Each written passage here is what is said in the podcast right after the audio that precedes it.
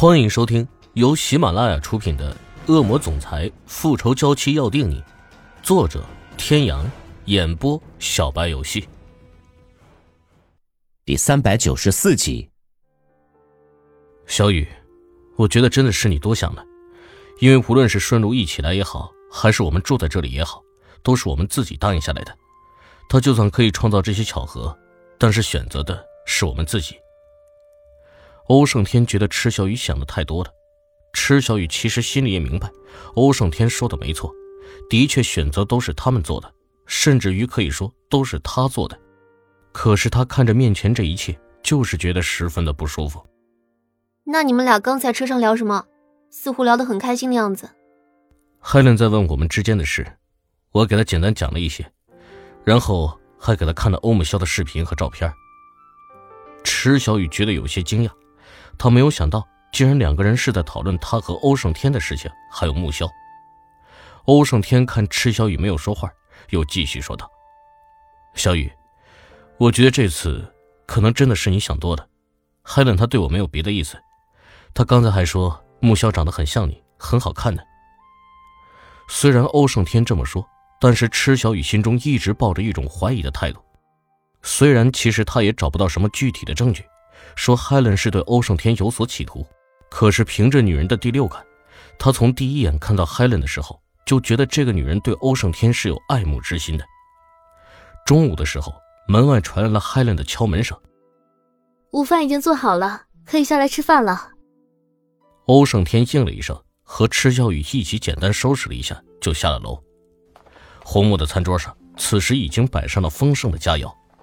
Helen 介绍说。我也不知道你们的口味，所以西餐和中餐都让厨师做了一些。麻烦了。池小雨和欧胜天入座用餐，池小雨习惯在吃饭的时候不怎么说话，可他没想到海伦却一直找他说话。雨，我可以这么叫你吗？都行。刚才在车上听欧说你是做时装设计的，我很崇拜设计师的，以前也学过。但是实在没有那种天分。我只是也比较喜欢设计，比不上海浪小姐你身边那些大师们。当然，池小雨这话是有些谦虚的。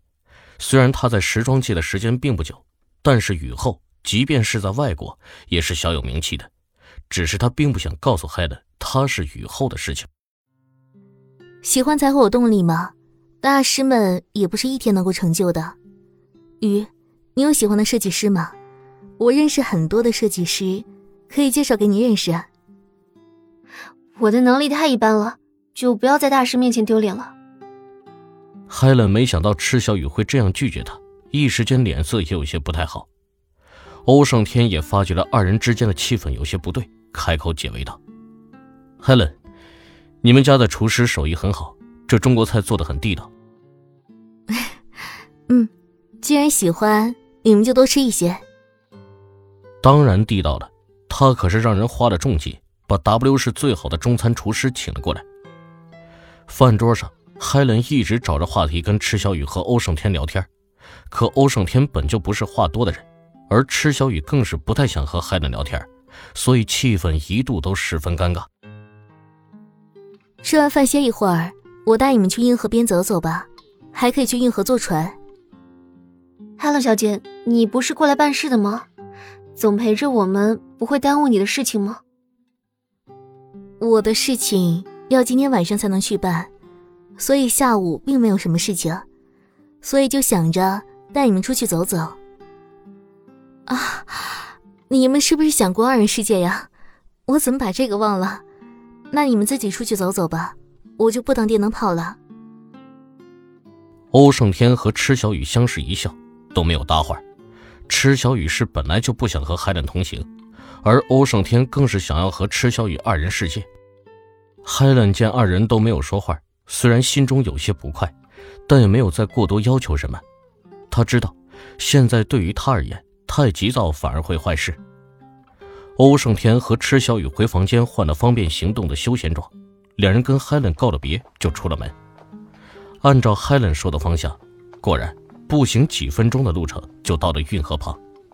都说 W 市的旅游都是从运河开始的，运河使这座城市成为他独特的地方。两人漫步在运河旁，感受着 W 市的风土人情。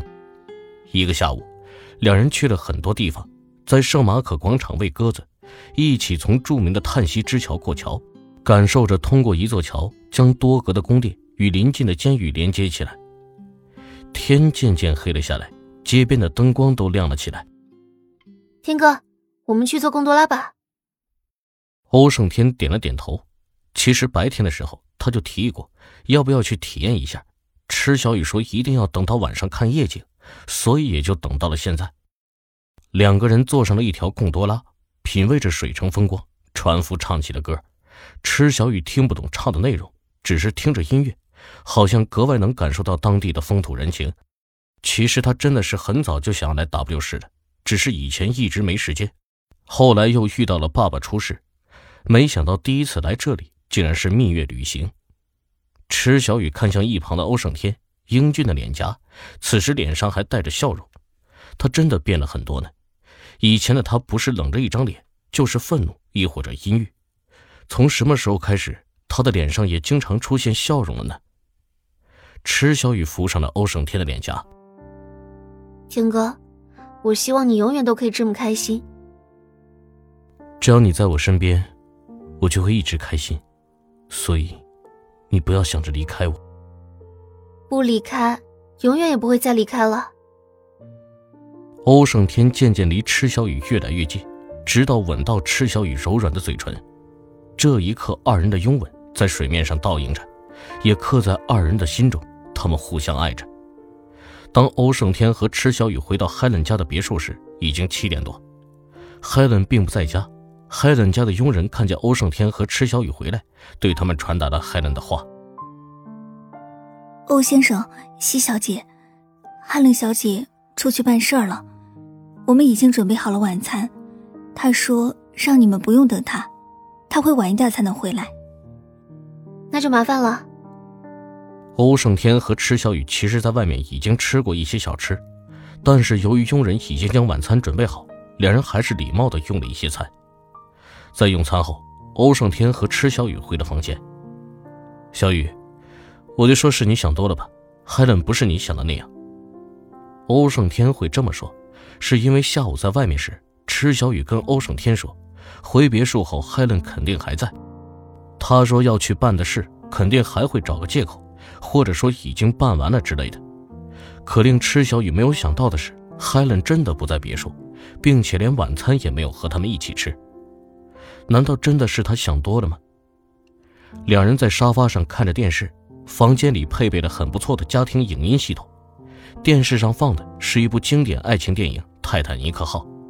本来欧胜天对这些爱情片没什么兴趣，但是池小雨却津津有味地看着。欧胜天的手一直不安分地在池小雨身上摸索，在池小雨几次警告都毫无作用后，池小雨也懒得再管他。当电影播到后半段海难后。只有 Rose 一个人活下来时，池小雨流下了泪水。为什么相爱的人总不能在一起啊？